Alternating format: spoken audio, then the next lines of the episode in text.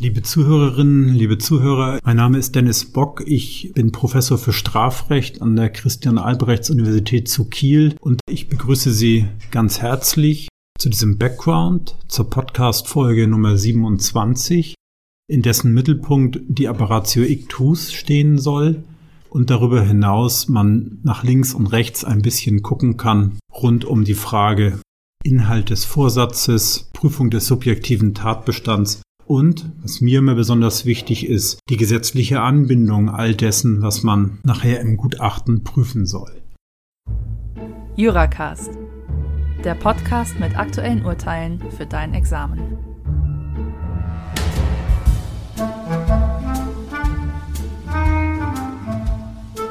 Die Apparatio Ictus, lateinisch für Abirrung des Schusses oder des Pfeils, wobei sprachlich angemerkt sei, dass es die Apparatio heißt, während es hingegen der Error heißt.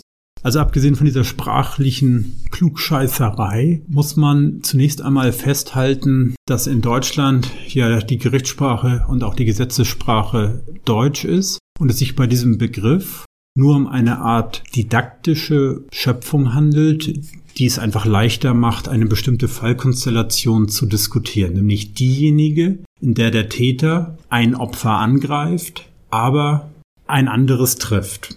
Jetzt kann man sich in einer Prüfung fragen, wie es jetzt eigentlich anzugehen ist, denn Sie haben, nehmen wir mal einen ganz normalen Fall, den man den Anfangssemestern so stellen würde, ein Täter T, der sein Opfer O töten möchte, es auch irgendwo antrifft, allerdings in Begleitung eines anderen, dass dieser Täter also auf sein Opfer schießt, es aufgrund mäßiger Schießkünste oder unglücklicher Winde aber verfehlt und den Begleiter meinetwegen B trifft. Geprüft wird in einem solchen Fall natürlich das Verhalten des T und ganz einfach die Vollendung erstmal an dem B. Bleiben wir beim normalen 212 Absatz 1, da stellt der objektive Tatbestand ja überhaupt keine Schwierigkeiten dar. Interessant ist der subjektive Tatbestand. Gemäß Paragraph 15 ist ja grundsätzlich erst einmal nur vorsätzliches Handeln strafbar. Nun steht in 15 nicht drin, was vorsätzliches Handeln ist. Guckt man in 16, dann ergibt sich negativ aufgeschrieben immerhin, dass derjenige nicht vorsätzlich handelt, der bei Begehung der Tat einen Umstand nicht kennt, der zum gesetzlichen Tatbestand gehört. 16 Absatz 1 Satz 1. Der 2 stellt ja nur noch klar, dass man nach Ablehnung des Vorsatzdelikts an ein Fahrlässigkeitsdelikt zu denken hat. Und 16 Absatz 2 betrifft eine Sonderkonstellation aus dem Bereich der Privilegierung. Wenn wir nun also den subjektiven Tatbestand prüfen, dann prüfen wir, beim Totschlag gibt es ja auch keine sonstigen subjektiven Tatbestandsmerkmale, den Vorsatz im Sinne des 15 oder im Sinne der 1516. Jetzt könnte man eine ganze Folge darüber halten, was eigentlich Vorsatz ist und wie man die Mindestanforderungen an diesen festlegt. Stichwort Abgrenzung, Eventualvorsatz, bewusste Fahrlässigkeit. Und ob dies rein kognitiv erfolgt, so klingt es ja in 16.1.1 an, da geht es um Kenntnisse, oder ob es auch volontativ zu erfolgen hat, aber das mag heute nicht im Mittelpunkt stehen. Wenn wir den Vorsatz prüfen, dann denken wir, abgesehen von der Grunddefinition, also man sagt üblicherweise Wissen und Wollen der den objektiven Tatbestand verwirklichenden Tatumstände. Darüber hinaus prüfen wir aber auch, ob eventuell ein sogenannter Tatumstandsirrtum in Betracht kommt. Die gesetzliche Überschrift des 16 lautet Irrtum über Tatumstände. Und jetzt ist es, finde ich, ganz wichtig, zunächst einmal zu verinnerlichen, methodisch, dass man jetzt den Sachverhalt am Gesetz prüft und nicht an auswendig gelernten lateinischen Bezeichnungen. Wenn Sie also mal gefragt werden, wo ist eigentlich die Apparatio Ictus geregelt, dann können Sie ruhigen Wissens sagen, die ist nirgends geregelt. Es kommt aber in Betracht, auf diese Fallkonstellationen 16.1.1 anzuwenden. Und jetzt gibt es den berühmten Streitstand den man ganz grob wie immer im Strafrecht dreiteilen kann. Ja, nein und vielleicht. Die einen möchten 16.1.1 anwenden, wenn der Täter das falsche Opfer in Anführungsstrichen trifft. Das würde dann bedeuten, dass eine Vollendungsstrafbarkeit ausscheidet. Das ist die herrschende Meinung. Die prüft dann im Anschluss eine Versuchsstrafbarkeit am nicht getroffenen Opfer und eine Fahrlässigkeitsstrafbarkeit am getroffenen Opfer. Beide Strafbarkeiten sind übrigens keine Selbstverständlichkeiten, sondern können jeweils auch negativ ausgehen, die Prüfungen. Etwa kann zum Beispiel bei der Versuchsstrafbarkeit ein Rücktritt entgegenstehen. Denken Sie daran, dass nach der Gesamtbetrachtungslehre immerhin auch Folgeversuche mit einbezogen werden, sodass man durch bloßes Nicht-Weiterhandeln, sogenannter unbeendeter Versuch, auch zurücktreten kann, wenn der erste Teilversuch gewissermaßen fehlgeschlagen ist. Die HM kommt aber eben in der Regel zu einer Anwendung des 1611 und damit einer allenfalls Versuchsstrafbarkeit und einer allenfalls Fahrlässigkeitsstrafbarkeit. Die HM wendet 1611 an. Vermittelnde Auffassungen, das habe ich eben leicht umrissen mit vielleicht, stellen auf bestimmte Aspekte dahingehend ab, worauf dieser Fehlschuss eigentlich beruht. Will ich jetzt mal dahin stehen lassen. Diejenigen, die 16.1.1 nicht anwenden wollen, ich zähle mich auch dazu, gehen erstmal ganz schlicht vor. Sie fragen, worauf muss sich eigentlich der Vorsatz beziehen? Und da weiß man, naja, die Umstände müssen sich auf die Tatbestandsmerkmale beziehen. 16.1.1 drückt das etwas unglücklich aus. Umstand, der zum gesetzlichen Tatbestand gehört. Zum Tatbestand gehören aber nur Tatbestandsmerkmale und keine Umstände. Gemeint sind Umstände, die sich so subsumieren lassen, dass die gesetzlichen Tatbestandsmerkmale erfüllt sind. So, was ist das beim Totschlag? Wenn wir dieses einen Menschen töten, ein bisschen zerlegen, dann brauchen wir also Vorsatz bezüglich eines anderen Menschen. Vorsatz bezüglich das Töten jetzt eben zerlegt in Erfolgseintritt, Handlung, Kausalität, objektive Zurechnung. Wenn man jetzt also fragt, diese Apparatio ictus, auf welches Tatbestandsmerkmal bezieht die sich eigentlich? Dann bekommt man Probleme. Denn, jetzt wieder etwas flapsig gesprochen, der Täter wollte einen Menschen töten und hat einen Menschen getötet. Ja gut, der Mensch war der falsche Mensch. Aber 212 Absatz 1 bestraft nicht das Töten eines bestimmten Menschen, sondern irgendeines Menschen. Und es sind ja gar nicht wenig Fälle denkbar, in denen dem Täter die Identität des Opfers völlig egal ist. Die Vollendungslösung, so lernt man sie ja, wendet 16.1.1 deswegen nicht an, weil der Täter alle Umstände kennt, die zum gesetzlichen Tatbestand gehören. Er weiß, dass er einen Menschen tötet, und er weiß, dass seine Handlung diesen Tod also eben verursacht. Dennoch ist es nicht HM, weil uns das Ergebnis merkwürdig vorkommt. Guckt man in die Begründung der HM, dann wird es auch erstaunlich dünn. Es gibt ein Argument aus der Notwehrlehre, dem würde ich allerdings entgegnen, ja, dann soll man das eben in der Notwehrlehre lösen und nicht dahin schieden, wenn man 16 anwenden möchte. Es gibt ebenfalls Argumente, die letztlich ein bisschen lebenspsychologisch darauf abstellen, dass es für den Täter natürlich in Fällen, die wir als Apparatio bezeichnen, eben doch auf ein ganz konkretes Opfer ankommt und also irgendetwas schiefgegangen ist. Das mag ja sein, ändert aber nichts daran, dass sich der Vorsatz nach wie vor auf ein abstraktes Tatbestandsmerkmal beziehen muss. Möchte man das Ganze individualisieren, dann befindet man sich plötzlich nicht mehr in einem Irrtum über Tatumstände, sondern, und so heißt das auch in meiner überarbeiteten Fassung des Lehrbuchs, welches hoffentlich einmal in zweiter Auflage dann erscheinen wird, man befindet sich in einem Irrtum über Tatbestandsexterne Umstände, nämlich über die Identität des getroffenen Menschen.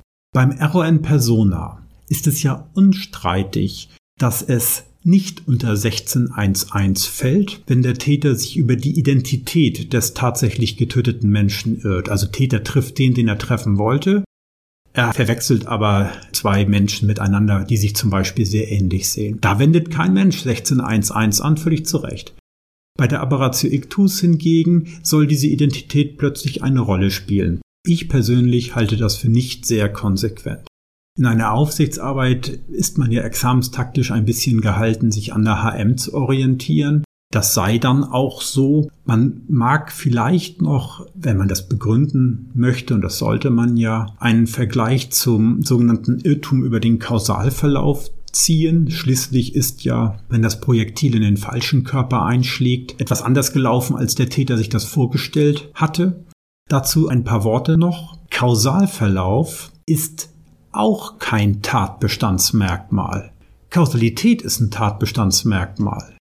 Und das, was man üblicherweise als Irrtum über den Kausalverlauf nimmt, dass also irgendwelche Merkwürdigkeiten zum Todeseintritt geführt haben, betrifft nicht das Tatbestandsmerkmal Kausalität, denn die Handlung, die der Täter sich vorgestellt hat, hat er sich als kausale vorgestellt, also im Sinne der Äquivalenztheorie und meinetwegen auch der Conditio-Formel. Es ist eher eine Frage des Erkennens von Umständen, die wir objektiv, der objektiven Zurechnung zurechnen würden, also der Risikosetzung, der unerlaubten Risikosetzung und der Risikorealisierung. Also schon das ganze Konstrukt Irrtum über den Kausalverlauf ist zweifelhaft. Immerhin aber kann man die HM dadurch ein bisschen begründen, dass man die übliche Argumentation nimmt, dass der Kausalverlauf ja immer ein Stück weit unvorhersehbar sei und es auf die Wesentlichkeit von Abweichungen im Kausalverlauf ankomme und diese Wesentlichkeit bestimme sich eben auch nach der Tätermotivation und da ist natürlich das Treffen des falschen Opfers ein perfektes Anwendungsbeispiel. Wenn man ehrlich ist, geht es allerdings um eine ziemlich vage und ich will nicht sagen willkürliche Ergebniskorrektur, weil einem eben das Vollendungsergebnis nicht so richtig passt. Die HM gelangt also zu einer Anwendung des 16.1.1. Die Gegenauffassung hat noch ein Folgeproblem. Ob nämlich zusätzlich zu der Strafbarkeit wegen vollendeten Totschlags am getroffenen Opfer auch noch ein Versuch am verfehlten Opfer hinzutritt. Dieses Problem stellt sich auch beim Error in Persona. Wenn man davon ausgeht, dass das Vollendungsdelikt den Vorsatz bezüglich des Versuchsdelikts in Anführungsstrichen verbraucht, dann kommt es nicht zu einer kumulativen Strafbarkeit wegen Vollendungs- und Versuchsdelikt und ehrlich gesagt entspricht das ein bisschen unserem Judiz. Gut begründen lässt sich das auf Tatbestandsebene aber nicht, denn ein Verbrauchen des Vorsatzes kennt das Gesetz nicht. Es spricht wohl mehr dafür, den Versuch auch durchgehen zu lassen, so dass man auf Konkurrenzebene sich allenfalls fragen kann, ob das Vollendungsdelikt den zugleich darin steckenden Versuch verdrängt. Hier steht man aber vor der Schwierigkeit, dass zwei unterschiedliche Rechtsgutsträger betroffen sind, sodass zumindest die klassischen Formen der Gesetzeskonkurrenz eigentlich nicht greifen. Etwas achselzuckend kann ich ergänzen, dass für solche Konstellationen, in denen wir eigentlich keine Strafwürdigkeit des zusätzlichen Versuches erkennen wollen, der Gesetzgeber mit den 154, 154 ASTPO prozessuale Lösungen gefunden hat und wir jetzt im materiellen Recht uns eigentlich kein Bein ausreißen müssen.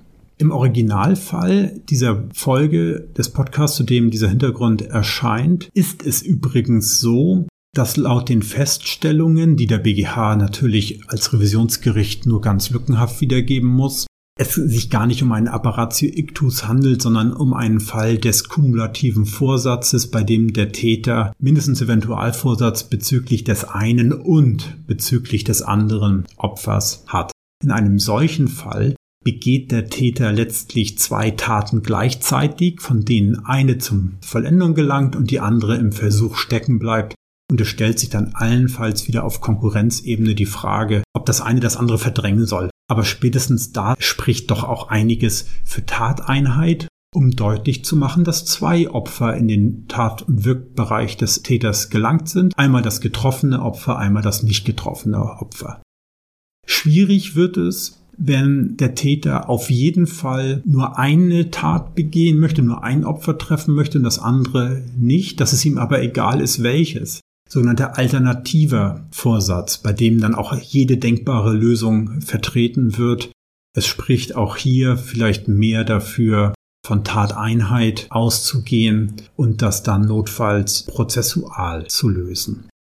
Die Aberratio ictus erweist sich als ganz normaler Unterfall des 1611 und es ärgert mich, wenn der BGH, und es ärgert mich methodisch, didaktisch, wenn der BGH in seiner Entscheidung nicht einmal die Norm nennt, dessen Anwendung er erwägt und übrigens ablehnt, weil er eben einen Fall des kumulativen Vorsatzes annimmt. Die Entscheidung des BGH ist auch insofern etwas schief, als dort Fälle der Apparatio Ictus mit denen des kumulativen Vorsatzes vermengt werden, es eben im BGH-Fall gerade keine Apparatio Ictus ist und er sagt auch völlig zu Recht, dass eine Zurechnung des Vorsatzdelikts, des vollendeten Vorsatzdelikts dann unproblematisch ist, wenn auch bezüglich des anderen Opfers der Täter sowieso Vorsatz hatte. Noch eine kleinere Ergänzung. Rund um Spezialfälle der Apparatio Ictus.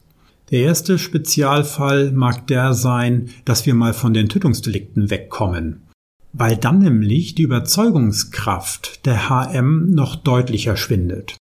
Das wird ganz besonders deutlich natürlich bei Kollektivrechtsgütern. Denn dort kommt es auf ein individuelles Opfer vom Rechtsgut her überhaupt nicht an. Also es gibt eine BGH-Entscheidung zur falschen Verdächtigung, aber man kann sich alle möglichen Dinge vorstellen. Im Rahmen der falschen Verdächtigung etwa äußere ich einen Verdacht gegenüber der Polizei, die verfolgt nun aber den falschen, als ich mir eigentlich gedacht hatte.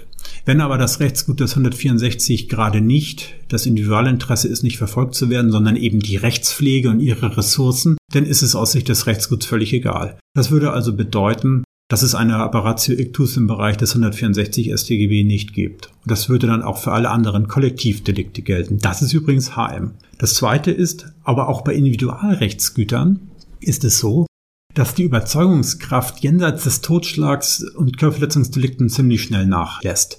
Beispiel Diebstahl. Ich nehme etwas weg, greife aber irgendwie daneben und erwische daher nicht das Eigentum des A, sondern das Eigentum des B. Und das soll jetzt nur ein versuchter Diebstahl in Verbindung mit gar nichts, denn einen fahrlässigen Diebstahl gibt es nicht, sein, obwohl doch ich eine Sache weggenommen habe, die einem anderen, also die fremd ist, die also mindestens einem anderen auch gehört. Und so kam es dann eben auch, nur meine Motivation war irgendwie eine andere. Das sind alles tatbestandsexterne Umstände, die, wie ich nach wie vor finde, in 16.1.1 nichts zu suchen haben.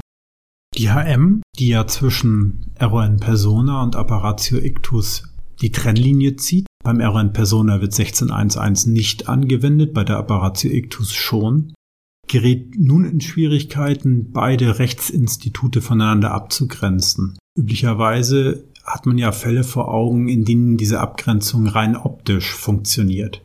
Trifft der Täter das Opfer, das er sieht, dann sei 16.1.1 nicht anzuwenden und man nennt das Error in Persona, selbst wenn die Identität eine andere ist.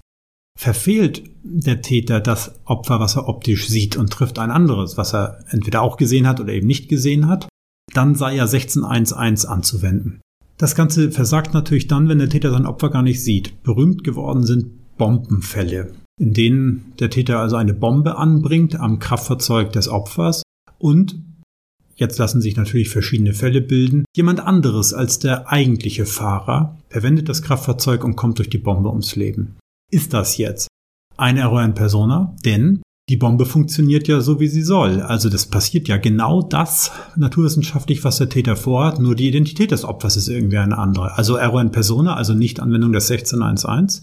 Oder ist es doch ein Fall des 1611, weil doch zwar das passiert, was passieren sollte, aber nicht rein körperlich jetzt derselbe Mensch getroffen wird, sondern ein anderer. Diejenigen, die die Apparatio Ictus auch für unbeachtlich halten, die haben es natürlich leicht, die können auf diese Abgrenzung verzichten. Ich glaube, wiederum persönlich, dass sich diese Abgrenzung auch nicht durchführen lässt. Nicht ohne Grund gibt es diverse vermittelnde Auffassungen, die auf verschiedene Fehlermöglichkeiten abstellen, die der Täter eventuell hätte berücksichtigen müssen. Also sicherstellen, dass der richtige Fahrer durch die Bombe ums Leben kommt. Das wirkt bisweilen etwas bemüht, dahingegen ein bestimmtes Ergebnis aufrechtzuerhalten. Schließlich tut man sich ein bisschen schwer daran, eine Art Sorgfaltskatalog für den Täter aufzustellen, was er beachten muss, um auch als ordentlicher Totschläger verurteilt zu werden oder eben nicht.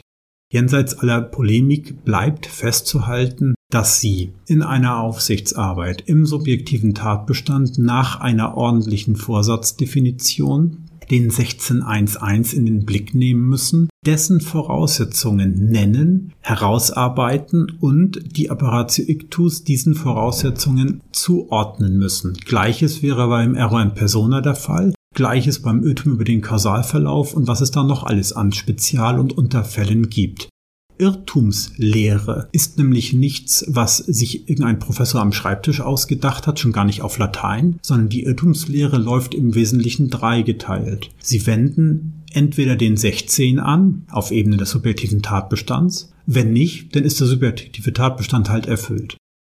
Es gibt ja noch den 17, der kommt auf der Schuldebene, Und wenn es weder 16 noch 17 ist, dann ist es ein unbeachtlicher Irrtum. Es gibt noch ein paar Spezialfälle im StGB, 35.2 zum Beispiel oder auch in einigen BT-Tatbeständen, aber im Wesentlichen ist es dies.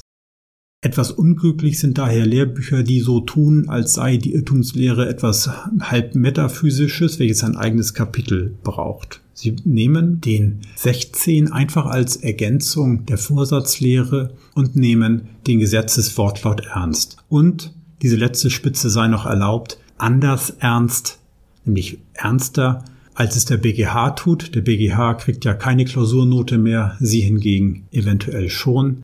Also machen Sie es besser, machen Sie es methodischer, machen Sie es dichter am StGB, legen Sie die Begriffe des StGB aus und werfen Sie nicht nur mit lateinischen Worten um sich und vertrauen Sie auch nicht unbedingt blind der HM. Fragen Sie sonst mal einen HM-Vertreter gern, wieso es im Falle der sogenannten Apparatio Ictus plötzlich auf Tatumstände ankommen sollen, die gar nicht Gegenstand des Tatbegriffs im Sinne der 15 folgenden, im Sinne des ganzen StGB sind.